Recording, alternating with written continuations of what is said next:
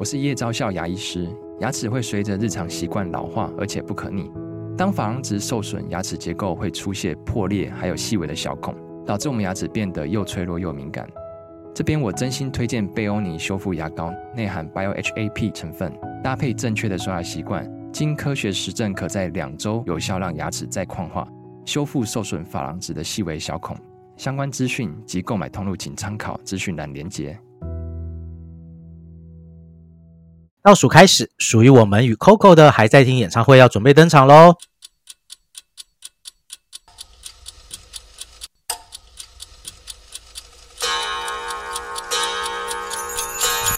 我是你们的老编，我是荣少爷，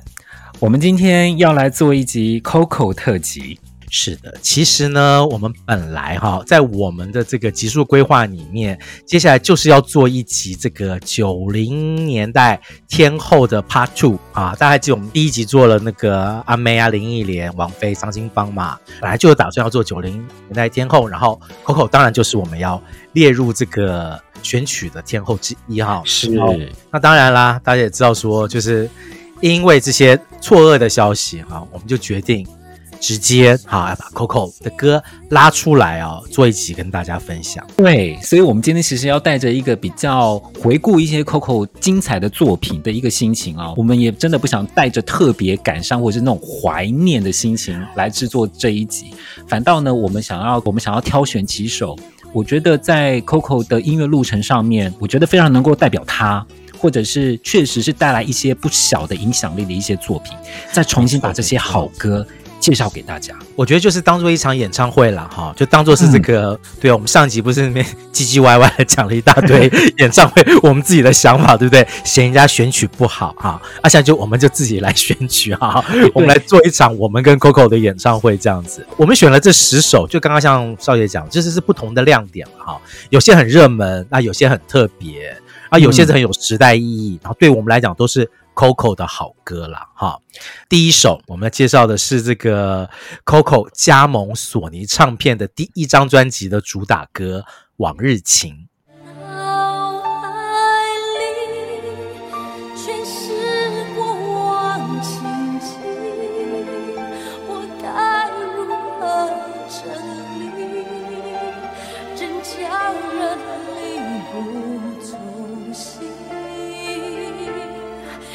这份情感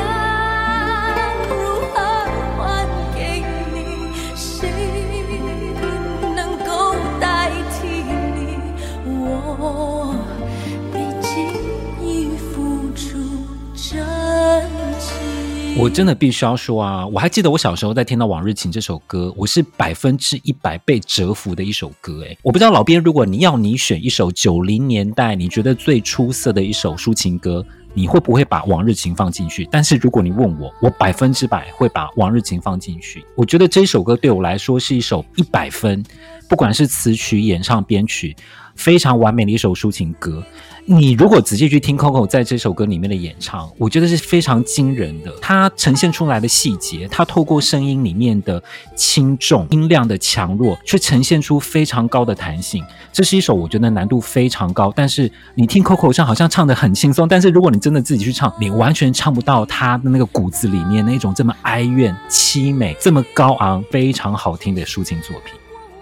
这首歌曲建议大家不要。自己在 KTV 尝试啊，因为你基本上唱不好的几率哦，唱不好的几率是百分之九十九了。我我我个人是真的这样觉得，因为这首歌真的很难唱，这首歌真的不是给大家 K 歌用的，就真的是你当做在看一个什么歌剧女神在唱歌那种感觉哈。嗯嗯嗯，这首歌老编来讲，我第一次听的时候，我觉得第一个感觉它非常的华丽复古。我第一次听其实是觉得有点愣住的原因，不是觉得它不好听，而是说哎。之前那个 Coco 不是一个 A B C 小女孩，很会唱歌的 A B C 对小女孩，哎，突然之间这首歌很明确，大家如果去搭配 MV 来看的话，我觉得很明显啦。索尼唱片希望把这个新加盟的 Coco 第一张专辑就直接拉到天后接班人的位置，那个架势，他没有再跟你慢慢再从他的这个形象去转型，立刻拉过来这样。我第一次听的时候，我觉得他让我想到一个年轻版本的叶倩文。哦哦哦，我的意思非常会唱，很有架势。然后我觉得真的把他之前在现代派时期给我的那种小女孩的感觉完全的摆脱掉，嗯、我觉得非常成功的一首歌哈。往日情，我们这里面有非常好听的快歌，哈，爱我久一点，爱我爱我久一点，然后也有跟柯以敏合唱的，哈，曾经被我们拿来觉得说，哦，真是比狠的一首对唱曲，嗯、他的睡前哭泣，对。然后到了这个 Coco，一九九七年，他出第二张这个索尼的专辑的时候，每一次想你，它里面嘞有一首舞曲一样的，非常抓住我们的心，哈，爱你是我的自由。这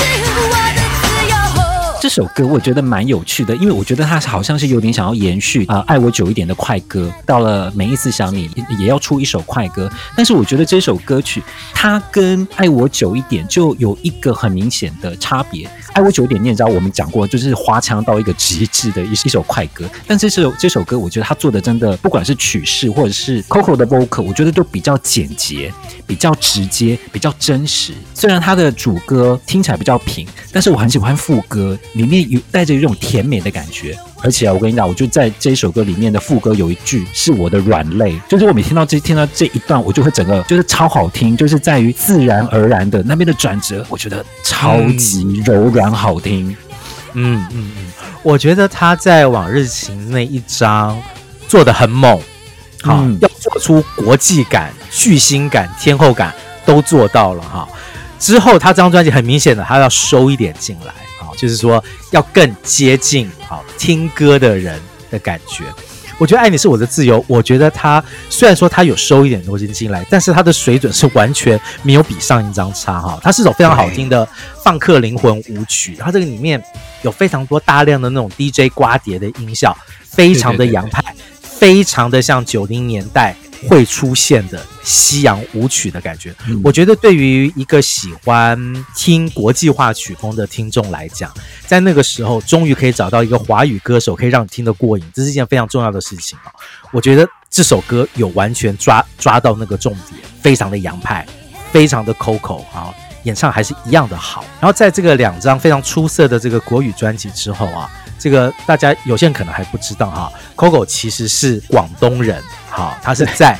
他是在国外美国长大的广东人，香港人，所以他对香港人对，所以他一出道的时候对他的期望很高的原因，是因为我觉得他基本上他有一切该红的条件，嗯，长相甜美，二个性可爱，三身材好，然后四能唱能跳，然后五。他精通国语、英语跟粤语啊，所以说那个时候几个重要的唱片市场，他都可以去尝试哈。所以他在一九九七年，他出了他的这个粤语专辑哈。这张专辑里面，我们今天要特别介绍这首歌是二零九零年《再爱你》。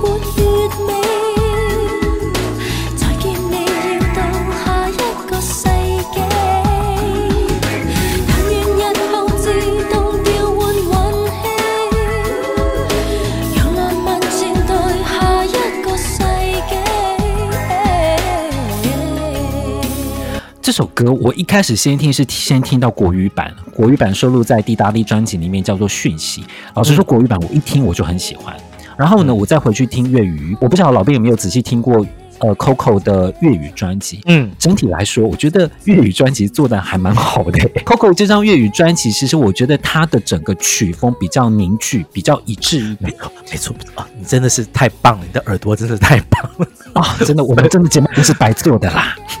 真的。我跟你讲，我很喜欢他这张粤语的专辑，然后我就是你刚刚讲的那句话，他的曲风是凝聚的。我觉得这张专辑有一个很明确的主轴，音乐上的主轴是很清楚的，所以你整张听下来，你很清楚知道说它不是一张很厉害的单曲的合集。前面两张老偶尔会给我这样的感觉，但其实这张粤语专辑我没有这样的感觉，而且我觉得 Coco 唱粤语的唱腔非常的温柔，而且有种很特别的清爽干脆的感觉，那个是他在唱国语的时候没有的东西啊，我觉得很特别。可能很多长期就是听 Coco 歌的听众，对他的粤语歌没有那么熟悉，我还蛮建议去把索尼发的这张粤语专辑拿出来听。不过也很可惜，这个应该是他在索尼唯一的一张粤语专辑。对，因为听说卖的不好，但是我觉得在这张专辑里面还是有蛮多的亮点。那其中，我觉得这一首《二零九零年再爱你》是我个人非常喜欢的一首歌，因为这是林夕的词，谁写的曲？伍思凯。哎，那你知道伍思凯写的曲绝对不会让你失望。这首歌的歌词写的就有一点迷幻、世纪末那种感觉，就是没错没错，好像很像看部电影啦，就是好像到了一个时空舱里面哦，在里面冷冻的一世纪，下世纪再来爱你。这首歌我觉得曲非常非常好听，我。伍思凯怎么这么厉害？他的曲是有有很浓的神秘感，然后又完全的不落俗套。然后 Coco 就像刚刚老编讲，他在这张粤语专辑里面的 vocal 非常非常的甜，尤其在这首歌特别听得出来哦。对，如果是因为这个 Coco 的关系，第一次听还在听的听众哈，听到我们这样子大力的在推推广伍思凯的话，可以去找一下哈，我们有录过一期哈伍思凯的这个个人专辑，大家可以听一下，就是帮 Coco 写过歌的伍思凯啊，自己本身有很多很好的作品哈。然后接下来我们要介绍的第四首哈，这个 Coco 的歌是来自他这个大卖、超级大卖的专辑啊，一九九八年一月发行的这张《暗示滴答滴》专辑里面比较特别的一首歌《美丽的笨女人》。所以你背起行囊，逃逃逃到远方，开始要试着独立，试着重新更爱自己。有一天清晨醒。能呼吸，于是又乖乖回到他怀里。这次你下决心牺牲自己。OK，这一个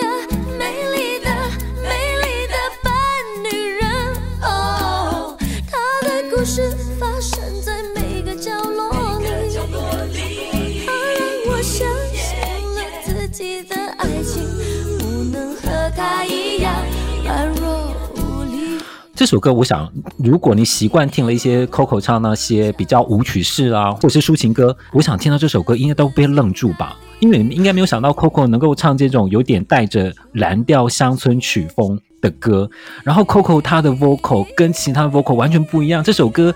它是带着有点毛边尾音的沙哑嗓，哎，OK。他女不是唱一唱就说 OK，好可爱哦！你知道这首歌就是有一点啊，九零年代有很流行一个风格叫做 Unplug 啊，不插电的感觉，嗯、你会感觉起来好像就是诶 Coco 跟着吉他手，然后就是在这边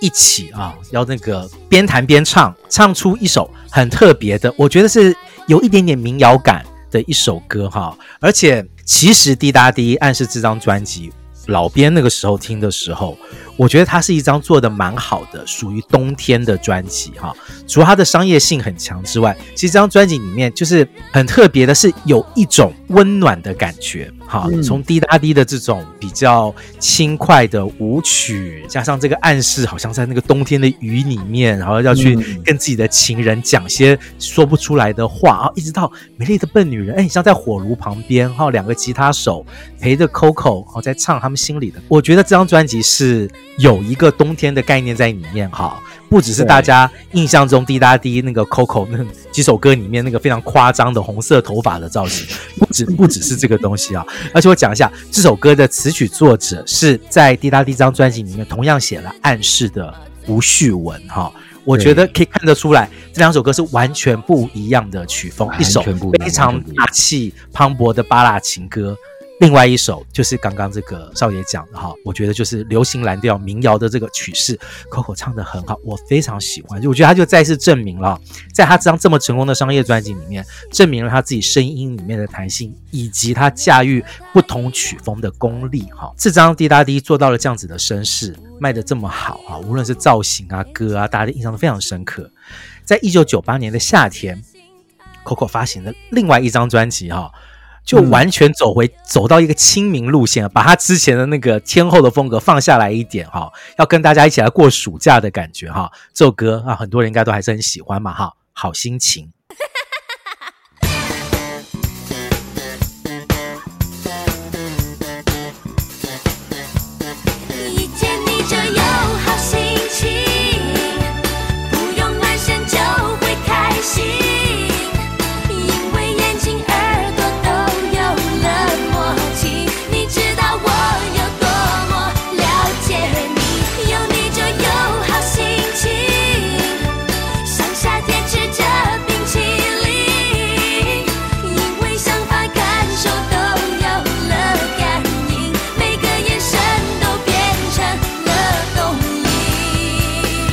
心情我很喜欢呢、欸。当你听过这么多 Coco 的九拐十八弯的这些 vocal 之后，我再回来听好心情，我真的觉得他真的是打从心底的一个有点像是直球对决的夏日很舒爽的作品。它没有很复杂的旋律，Coco 在这首歌里面也尽量就是收了他那个比较比较浓重的转音，它就是一个很简单很轻快。我也很喜欢它的主题，它讲的不是情爱嘛，它讲的是友情。我看到我的好朋友，我就有好心情。所以我觉得这种题材很容易让人家真的一开始就觉得啊，你真的不用去管那些爱情那些东西，你现在这是友情，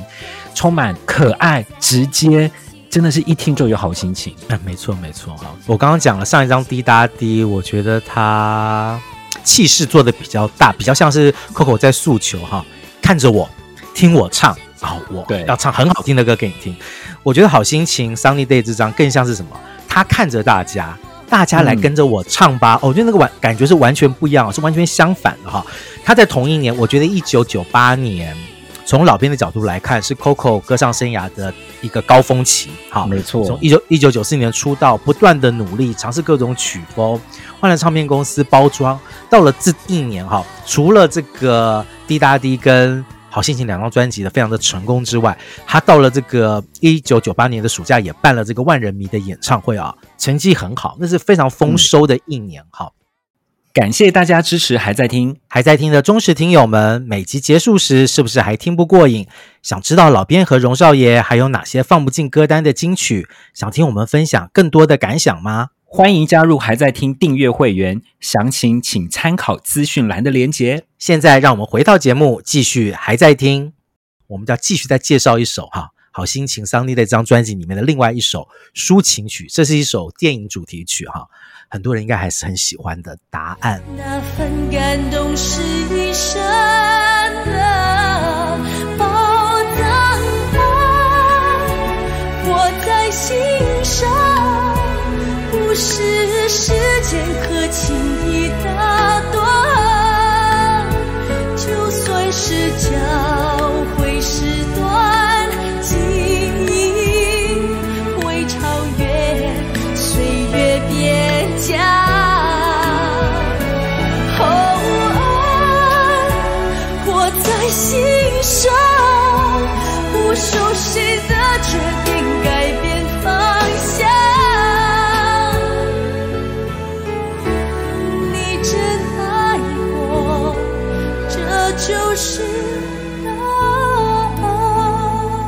这首歌也非常喜欢呢。这首歌是搭上电影《美少年之恋》的主题曲。我觉得我在小时候听哦，我倒没有听出这首歌的那个那个诀窍，或者是听出那个梅梅嘎嘎出来。但是在经过很多年，我又再重新看了电影。再回去重新听 Coco 唱这首歌，我觉得那个感触真的让我整个鸡皮疙瘩都起来。首先，这首本来就是一首感染力很强的一首情歌。这首答案啊，Coco，她像是一个女神一样，她告诉听者到底爱情是什么。然后你如果去听 Coco 他的 vocal，你会觉得不带偏见，不带既定印象，他带着坚定又温暖的声音去告诉我们：你曾爱过，这就是答案。哇，我我现在觉得每次听这这首歌，我就会配合剧情，我真的非常感动。答案这首歌哈，老编直接讲，这是我最喜欢 Coco 的抒情曲哈。嗯、呃，我觉得里面不是说他没有用技巧。他还是有哈，只是他没有说可能像之前的一些抒情曲用的这么的大，那么的明显啊，它是比较藏起来的，但是那个技巧还是很漂亮啊，还是感受到这首歌他花很多时间去经营它哈，因为这个《美少年之恋》的这个导演哈，就是这个我们常说这个香港唯美派导演杨凡导演，杨凡他之前基本上每一部电影都有一首非常成功的这个抒情曲啊，电影主题曲，然后他常常跟一个歌手合作，珍妮。哈，他跟珍妮合作，所以当我第一次听到说，哦，他这次不找珍妮，他找李玟来唱主题曲的时候，我在想说，哎，杨凡导演是不是从李玟的歌声中听出了一个小珍妮的感觉？因为的确，他这首歌从一开始的轻柔收敛，到后来这个副歌的深情放肆啊，整个倾泻而出，真的会给我一种，哎，好像听到了一个小珍妮的感觉哈。但是其实我觉得还。不止如此啊！如果大家有看过这部电影的话，这部电影里面其实有一个旁白的角色，是这个林青霞做的旁白，有点像是这个，就是我们讲的，就是一个呃第三者，好，或者是一个上帝的角度去看这些男孩子的这个爱情故事啊，从这个角度做的旁白。同时，在这个电影里面还有一个舒淇的角色，她是跟在这些男孩子旁边陪伴他们的一个女性朋友的角色。于是。当 Coco 也用这种比较第三者的女性的角色来看待这些人的这个感情的分合的时候，我觉得整个来讲是一气呵成啊！而且，嗯，大家如果看过这部电影的话，其实这部电影里面这首歌出现的时候，Coco 是先用一个好像在练习的感觉，他是啦啦啦，他去练这首歌，带出好特别的原始的动人的感觉哈！我觉得如果大家很喜欢这首歌的话，有机会可以去把这部电影找来哈，搭配一下哈，你会看到很多影视跟音乐结合的啊一些很美妙的地方哈。然后我要再讲一件事情，这首歌的作曲是鲍比跟王日勤是同一个作曲者，我觉得 Coco 好适合唱鲍比达写的抒情曲哈，因为鲍比达的东西就是有国际感，就是有一个华丽感，这个东西可能别的歌手没办法唱得这么的好哈。关于这首歌，我不晓得老编有没有听过一个说法，有传言说这首歌本来是要给林忆莲唱，林忆莲好像也知道 Coco 喜喜欢这首歌，或者是怎么样子，他后来就把这首歌给了 Coco 唱。我看过这样子的一个消息了。哦，哦，真的是这，那我觉得是让贤哈，因为这首歌真的让贤本身就是一首非常好的歌哈，我相信 Sandy 来唱也一定好听，但是 Coco 大概他自己也有自信吧，哈。我可以把这首歌唱成我自己的代表作哈，我觉得的确是如此哈。Coco，我觉得有一件事情一定要跟大家强调一下，她跟其他的华语女歌手有个很大的不同是，她的出身背景啊，我觉得让她一出道的时候就很明确的知道自己的舞台不只是台湾或香港或者华人地区，她很清楚知道。他的舞台就是全世界哈，所以我们接下来介绍的这些歌，你会一步一步、一首一首的听到哈。李玟往以一个华语歌手的身份往国际市场走的这个野心哈。这一首是迪士尼动画《花木兰》的中文主题曲《自己》。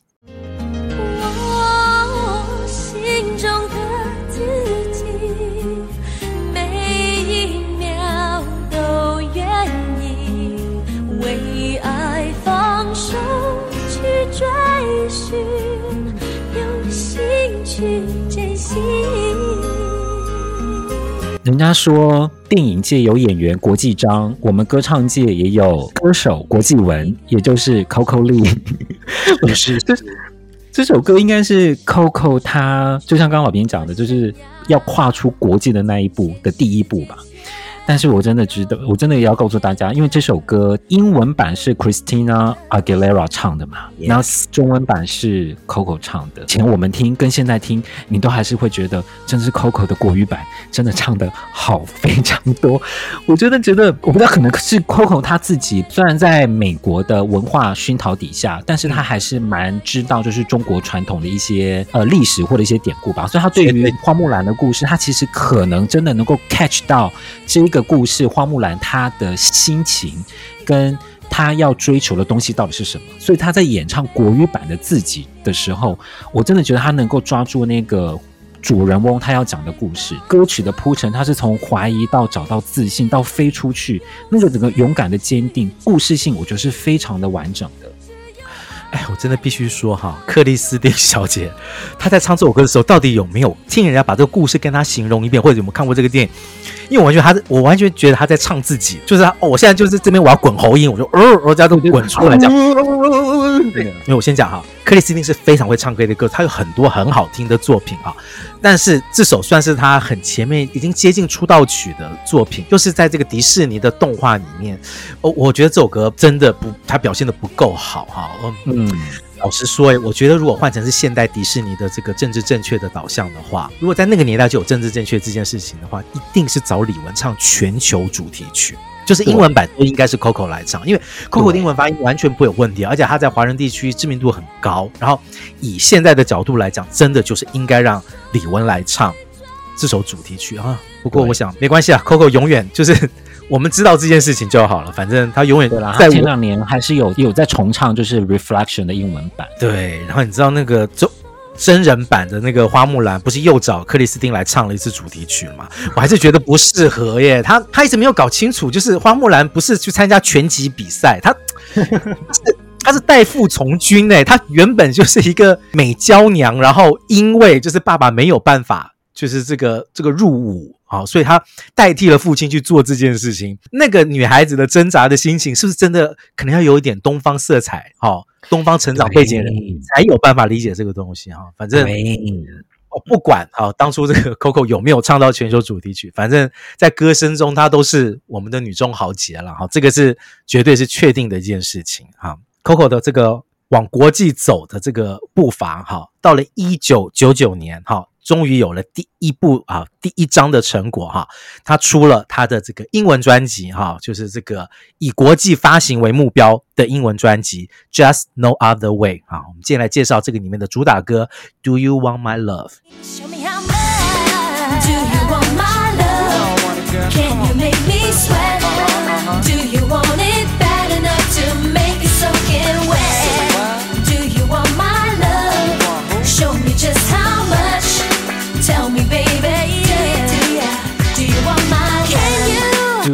My love，我们国际文的第一步真的就是 Do you want my love？我我觉得那时候在我对于我们听歌的人，Coco 他要出英文专辑这件事情的印象是非常深刻的。就像以前可能听日本歌，对于啊美梦成真啊，或者是宇多田光、松田圣子要跨出日本，然后到美国去发专辑，那印象是很深刻的。嗯，那对于华人歌手来说，真的就是 Coco 踏出了第一步。是，但是凭良心说，我真的觉得这首歌跟这张专辑哦，意思有做到，但是我觉得好像抓不太到 Coco 它的独特性。所以你要我整的来说，我觉得这首歌是一首听起来很软、很软调的 R&B，然后听起来也能够听得到 Coco 的甜美与轻巧。但是我觉得，如果你现在再重新听这张专辑，你就会觉得有比较重的时代感，你就能够很清楚的听到，大概就是两千年前后流行的 R&B 的舞曲。我还是觉得这首歌好听，只是我有点抓不太到这首歌让 Coco 来唱的必要性到底是什么。因为这首歌好像如果让美国二三流的 R&B 歌手，其实也不会太差。那当然，我觉得 Coco 他自己的 vocal 有他自己的特色。总之，我会觉得这首歌的制作，我觉得稍稍可惜了一点。我我想法有点类似你的想法。第一个哈，我听到这首歌的时候，我第一个想法是这首歌给 J Lo 来唱也 OK，就是 Jennifer Lopez 来唱，我觉得也 OK 这样子啊。当然，李玟唱就有她在这个唱腔上的这个着力点啊，那就跟 J Lo 就是做不到的事情。但是我也是这种感觉，我觉得这张专辑如果再再多一年的时间筹备，好多思考一下 Coco 的这个。人设啊，如何让欧美的听众看这个东方女孩，用什么角度来看他？因为我觉得这张专辑很明显的是，不要让人家觉得 Coco 是一个华人歌手啊，对对，对，东方人。很努力，就是说你你，如果你不要去看他的这个长相，听看他的 MV，你完全觉得他就是一个你知道白人灵魂歌手，很会唱 R&B 的啊，还唱了一首这个很好听的这个商业曲这样子。但也许我们从现在这个 K-pop 横扫全球的这个角度来看，也许对于这些老外来讲，他们可能还想更看到一些特殊性吧，哈，就是没错没错没错。属于你东方背景的特殊性，那的确在 Just No Other Way 里面就比较没有这么强调这部分的东西哈。不过这个没有关系哈，因为下一首歌哈就完全让全世界听到了哈李玟唱这种带了东方特色的歌唱的有多厉害哈。这个是我想我们今天特别介绍的这首歌哈，A Love Before Time，但我们想要特别介绍的是他 Coco 在奥斯卡现场演唱的版本。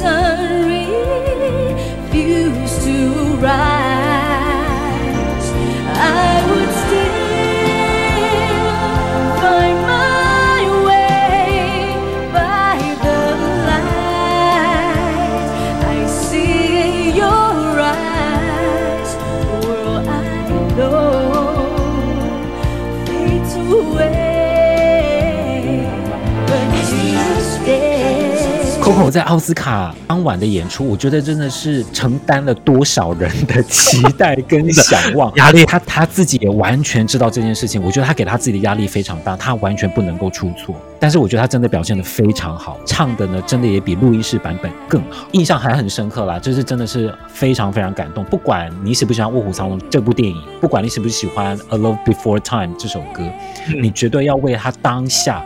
当年的那个表演，你真的要站起来鼓掌，因为我真的真的是华人之光。简单再聊聊这首歌啊，我觉得这首歌是谭盾跟另外一个作曲家的作曲。他真的，我走的真的不是流行歌曲的套路呢。我觉得第一次在听到《月光爱人》或者是《A Love Before Time》，我们都觉得，哎哎，这首歌 真的不是我们一般对于流行歌曲的想象，哈，对不对？有，我觉得在整个曲式上是有一些，或者是它的旋律有一点惊喜的套路。比方最后面还有《Before Time》，我觉得有一个抓不到它。对对，我觉得这个是一种很特别的古典加入这个流行曲里面的一种冲。嗯也是种冲撞了哈，我我老实讲，我老实讲哈，个人意见，我没有那么喜欢录音室的版本。我觉得录音室的版本，我觉得我觉得有点抓不太到他要表达的情绪是什么。嗯，就是 Coco 还是一样很会唱，然后这首歌很特别，但是我觉得 Coco 唱他的，然后这个曲式是走他的，好像是两件事情这样子。我也这样子觉得，但是偏偏在奥斯卡的这个现场表演，可能是因为就是那是一个就我刚刚讲的不能够出错的场合。多少人在看这么重要的颁奖典礼？而且《卧虎藏龙》那年入围非常多项嘛，哈，你 Coco 上场，所以我觉得他花比较多时间是专注在把这首歌该有的情绪唱出来。他的那些呃惯性使用的那些花腔的东西，比较黏的东西，他收了很多。对对，反倒让这首歌的现场版本，奥斯卡现场版本非常爆炸的好听哎！而且我必须讲那一天哈，就是。我因为老老编也长期听西洋歌曲嘛，所以我有一群这个听西洋歌曲的朋友们，这样子哈。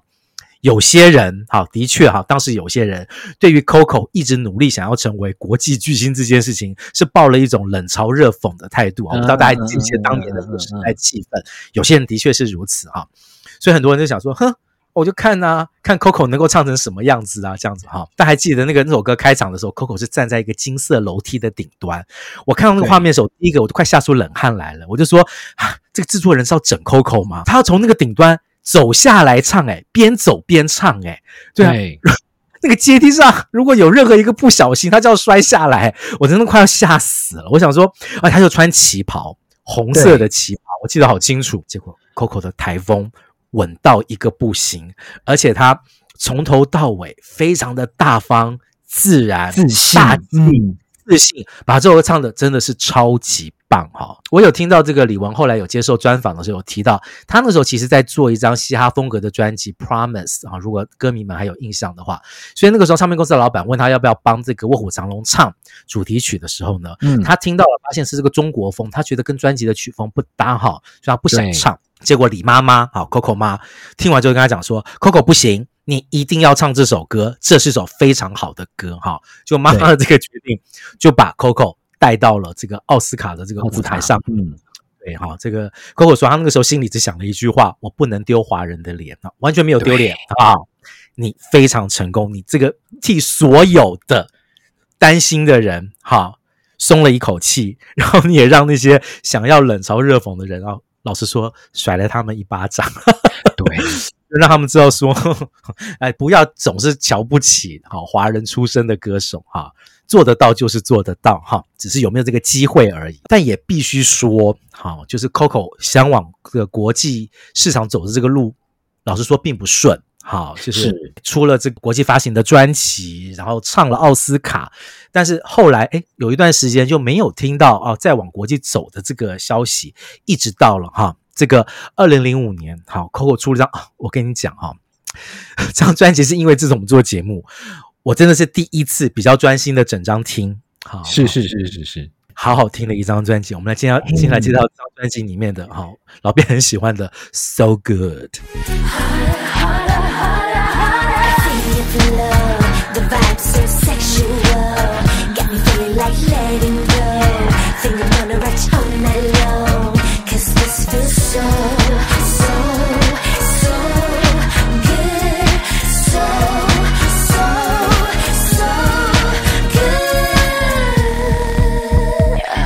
我真的必须要说，我真的觉得 Just No Other Way 到 Expose，我只能说，你真的可以看出一个制作的成长是非常非常非常大大幅的成长哦。我觉得 Expose 它它整个制作真的有非常大的进步。那进步在哪里呢？我们之前不是说 Just No Other Way 好像抓不到 Coco 它的特色吗？但是我觉得终于在第二张专辑真的有找到了。我觉得他们。好像制作人是有抓到 Coco 它的特色到底是什么？它真的，它如果要在海外市场，甚至欧美市场有一席之地，那到底要靠什么？我觉得他们确实是找到了有关于异国风情这件事情，加在他身上，然后由他来发挥。他一整张专辑，他其实去凸显 Coco 他的异国风情，在很西化的曲式里面。我觉得那样整张专辑确实是真的有比较有特色。那我觉得《So Good》这张这首歌哦，我跟你讲，我一听我就中。这首歌真的是我在我听这整张专辑的时候，我大概会驻足下来，然后同时，哎，我刚刚到底听得到什么？因为这首歌怎么会这么的 catchy 又有趣？嗯，嗯，这首歌啊，它的主题真的就是西洋歌里面很常见的，就是你也知道性爱的美好这件事情。然后我我，然后我觉得它整个旋律啊是非常的有挑拨性的，又很顺耳。我觉得 Coco 他厉害的点哦，他是在于他把这首歌唱出了性感，但是呢不情色。对对对，我告诉你，如果这首歌如果你让 Janet Jackson 来唱，他是整首歌就呻吟给你听，他就不是这样子唱而已。但是我觉得 Coco 他真的唱的很性感，就是但是你会觉得他是一个快乐健康的性感，不会让你觉得是一个很淫秽的性感。这首歌我觉得真的是百分之百的好歌。对，就是感觉就是个安全的性哈，不是带有有带太好的哈哈。哎，我没有想到哈，就是 Coco 中低音的声音这么的滑顺好听哦！我觉得，因为其实到了二零零五年啊，距离他出道已经有一段时间了哈，我觉得他越来越能够掌握自己歌声中的那个那个起伏，我掌握的非常好，就是。这首歌有些地方听的时候，我甚至会觉得让我有想到这个另外一个美国的这个 R&B 歌手叫 Tony Braxton，就是有对这种在这中低中低音发挥的这么多层次，这是很不容易的一件事情啊！更不要讲，我觉得搭配的制作水准真的很高。这首歌，尤其他中间那个副歌唱到 so so so，因为他可能对对对对对对对，你以为他要飙一个高音上去没有？哥，他啊又说进来哦，那个真的酥麻了，因为完全有床地之间的感觉，真的做的很好，做的很好，唱的很好。我们讲的可能有点颜色，但是大家把那个这首歌哈单歌拿来播放哦，你真的会想要一直播放下去，非常非常的好听。对，它这个高潮真的不会让你觉得真的很恶心，真的是很健康的高潮哦。真的没有我们那么恶心，大家真的要去好好的。然后，好好停，好控制住你 控制住你的情欲。好。啊，就像这个演唱会一样啦，通常这个进行到某一个阶段之后，都会有这个特别来宾的时段嘛，哈。就等一下嘞，我们也会把一些哈，今天这个 Coco 跟大家的这个还在听演唱会里面，我们请一些嘉宾来哈，把他们跟这个李玟的一些啊可爱的关系来跟大家介绍一下。现在我们先中场休息一下喽，哈，提醒大家哈，我们这个。还在听的 Podcast，现在也在 YouTube 上线了哈。如果你在 YouTube 收听看到本节目的话，不要忘了订阅、分享、按赞哦。对，欢迎在 YouTube 上面搜寻“还在听 Podcast”，收看、收听每个集数，而且我也剪成 Shorts，欢迎大家去收看哦。对，有长有短了、啊、哈，这也很好了，短的也不错了哈。啊，不要，好，我们有点收不回来。我们的情欲要把它收回来哈。接下来介绍的这些特别来宾们哈，我我觉得我把他们提出来，倒不是特别说这个谁去学谁，或者是谁比谁强哈。呃，也不只是说什么是后辈啊启发啦，或者是同辈之间有没有这个类似之处。我会觉得说这一群歌手，我觉得是他们在某方面都会让我想到 Coco。好，我觉得这些一整群歌手，我觉得他们的共同接力了，成就属于那个九零年代哈华语音乐的一个新的可能性。歌声哈，或者是音乐风格的可能性哈。第一位哈，我想这个我们把它跟这个 Coco 拿来一起介绍，大家一定不会有觉得违和感了哈，因为他的偶像就是李玟哈。这是 Elva 萧亚轩，我们来介绍他演唱的《Cappuccino》。我深深的觉得他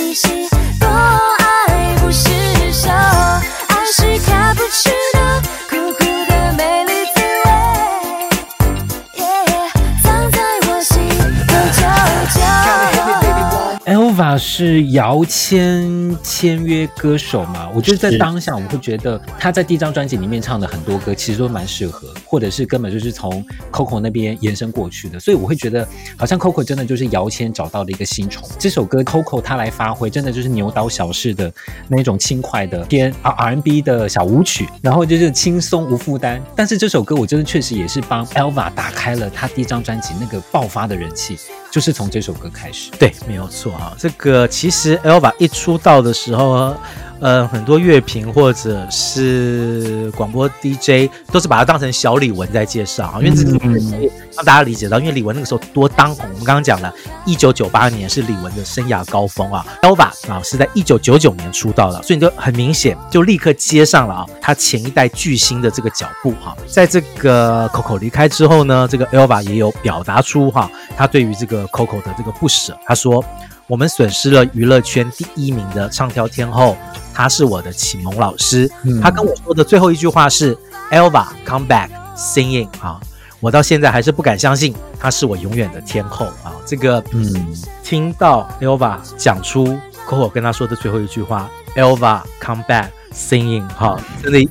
同时，真的是听说 Elva 现在正在做新专辑哈啊，很期待啦，很期待 Elva back，对，想听听你的新歌这样子哈。呃，另外一个歌手哈，我想可能一般人不会立刻把他跟 Coco 摆在一起去想哈，但是也必须是说，就是因为 Coco 的成功哈，让同样的一批具有这个 ABC 背景的歌手在台湾，你一出道的时候啊，就比较容易让大家理解跟接受哈。我们来讲的这位歌手嘞，是顺子演唱的《星星》。看着星星，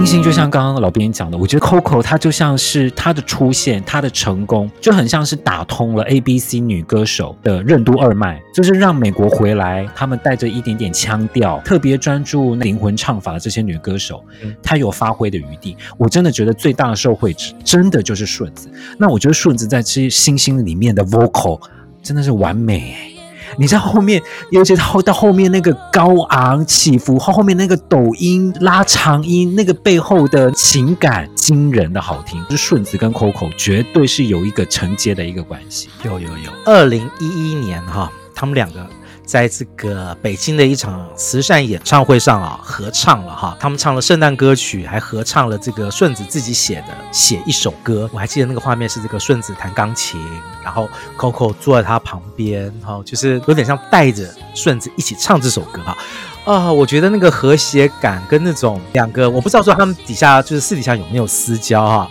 但是可以看到哦，在九零年代这么重要的两位歌手啊，一起同台演唱哦，这感觉真的还是非常的美好哈。如果说啊，老编觉得，如果说顺子是华人的 Alicia Keys 的话，我觉得 Coco 就是华人的 Beyonce 啊。对我来讲，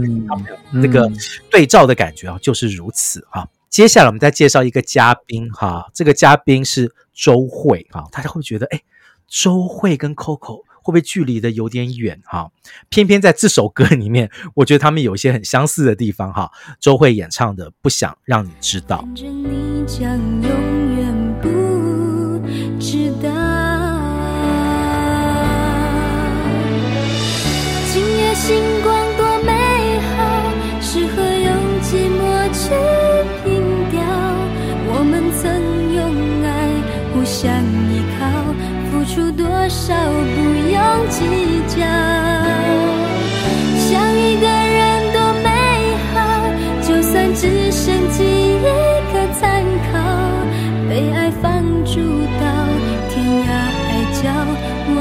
念你不用都知道。不想让你知道，我也是一首让人家一听就惊艳，在各个面向都发挥的非常完整的一首抒情歌。你要能够唱出这个这么细腻、大气、完整的抒情歌，Coco 帮抒情歌，尤其是这样这么抒情大气的歌，拉到了一个极致。对，然后老编第一次听到这首歌的副歌的高潮的地方啊，直到有天你我年老，回忆随着白发风中闪耀啊，到这个李若想起我会微笑这一段的时候。我第一次听的时候，我觉得那一整段的唱腔直接让我联想到了就是 Coco 啊。如果嗯，愿意把这首歌的这一段再拿来听的话，我会有想到 Coco 唱高音的时候的那种亮，那种亮中带甜的感觉。然后你可以听到声音中在笑啊，这种微笑的感觉，周蕙有让我觉得啊，这个东西真的还蛮像 Coco 的那个风格的这个抒情曲的演唱方式哈。接下来的第四位啊，也是最后一位这个登场的这个嘉宾，他自称自己是小李玟，哎，我把是大家哈啊，乐评界都说他是这个小李玟。但是呢，这位歌手，因为他从小真的就是看着 Coco 这个大姐姐哈，这个巨星在唱歌，他心里面就种下了一个我也要成为歌手的这个种子哈。他是任嘉萱啊，就是 S.H.E 的 Selina。我们先来介绍她演唱的《看我的》。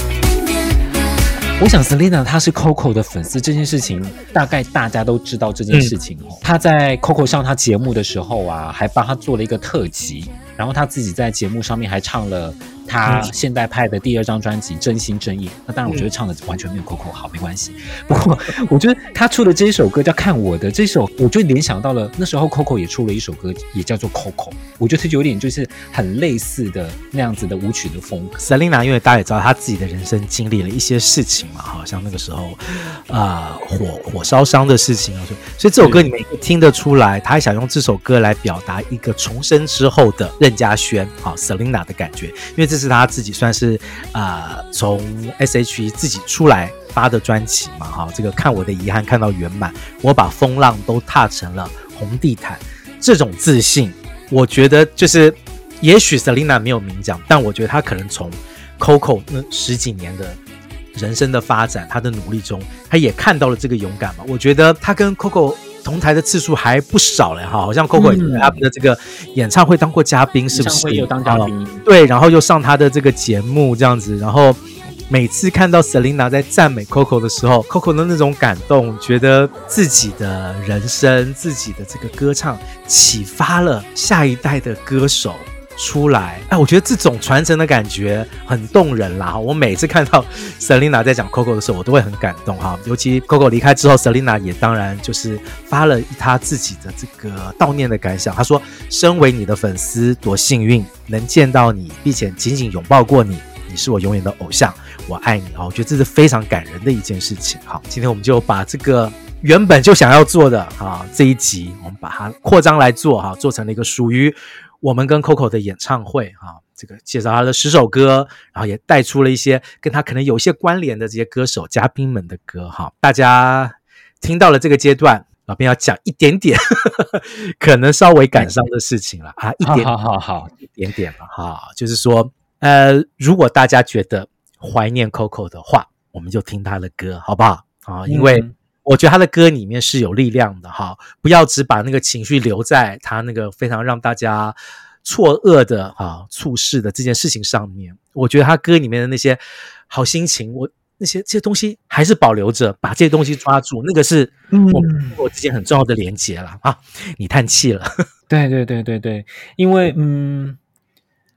因为 Coco 的事件，然后也因为要做这一集的特辑，再把 Coco 的每一张国语专辑、跟粤语专辑、英文专辑全部都再听一遍。嗯、我只能说，哦，现在现在讲，我就有点真的有点感伤，因为我真的觉得 Coco 对于我们这个年纪听歌的人，确实是占了非常。重要的一个地位，因为他真的是在我们最大量听歌、最大量在吸收音乐的时候，他是最红的一个。嗯嗯嗯，虽然我不是他的超级铁粉，我们成长的每一个过程当中，一定都有李玟的歌声，他的某某一首歌陪伴着我们。所以，这当我们再回去重新再去听他的这些歌，我又再重新，不仅是见证了自己的青春，然后又再重新体验了他歌声、他音乐里面的美好感受。那他确实他在做音乐或者在他的演唱上面，真的下了非常非常多的苦功。听到这么不幸的的消息，老实说，我真的觉得心里面有无限的惋惜。我觉得他真的是一个还有很多歌。他能够再继续唱，能够带给我们很多惊喜的一个歌手。是，其实，嗯，老实说，还有很多的，还有很多的想法想要跟大家分享了。但是，这个，我我我觉得我们今天就先介绍到这边了，就是一些我跟少爷的可能。对于 Coco 的一些一些想法哈，就是比较个人的东西，我们可能放在会员的集数里面哈。然后大家有机会的话，如果愿意的话，可以加入我们的会员，去听听看我们对于 Coco 的一些更私人的想法，这样子哈。要这一集的结尾，我们就用《每一次想你》这首歌来当结尾。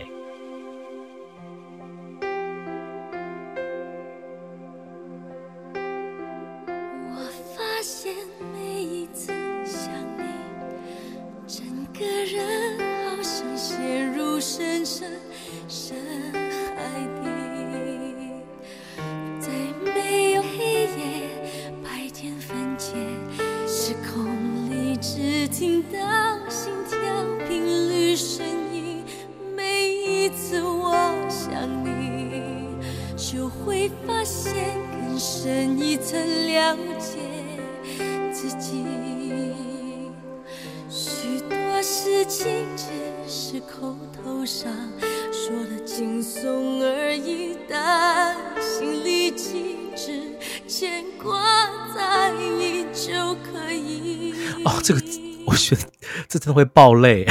这真的对了哦。然后每次想这首歌也是很特别，就是当年听啊觉得蛮好听的，喜欢这首歌。现在回去听，觉得代入感太强了，是不是？对，我跟你有一点不一样，我当年听我没有那么喜欢这首歌，哎，哦，OK，我觉得这首歌我有点抓不住它的旋律，跟我有点抓不住它要表达的意思。但是过了好几年之后，大概在七八年前吧，又又迷上这首歌。我觉得这首歌我真的听出了我以前感受不到的那个高级感。这首歌，我觉得它整个曲式这么的黏，这么的稠密。不是那种往日情路线的，他也也没有冲出来的那个怕，就好喜欢这首歌。我觉得这首歌它的情感、它的细腻程度、它的那个委屈，我觉得非常非常的好听。然后又再加上这首歌的歌名，就其实有点代表的就是我们每一次想到 Coco，其实我们的心情很复杂。但是只要每次听到他的歌，我们确实都能够从他的歌曲里面感受到些什么。这个就当做是。如果今天这期节目是一场跟 Coco 的演唱会的话啊，这首歌压轴歌曲吧。对于老编来讲的话，其实因为老编的这个听歌的最主力是在八零年代哈，Coco 对我来讲就是一个很奇特的存在，因为我觉得就是对我来讲，他是第一个可以把这么美式的唱腔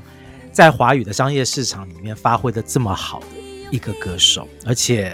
就我们刚刚讲了嘛，他进军国际市场的那个努力啊，完全符合了我们九零年代哈对于这个世界的某种想象。我觉得永远当我们去想到九零年代的时候，永远都会记华人世界有一个 Coco Lee 这个事情是。嗯，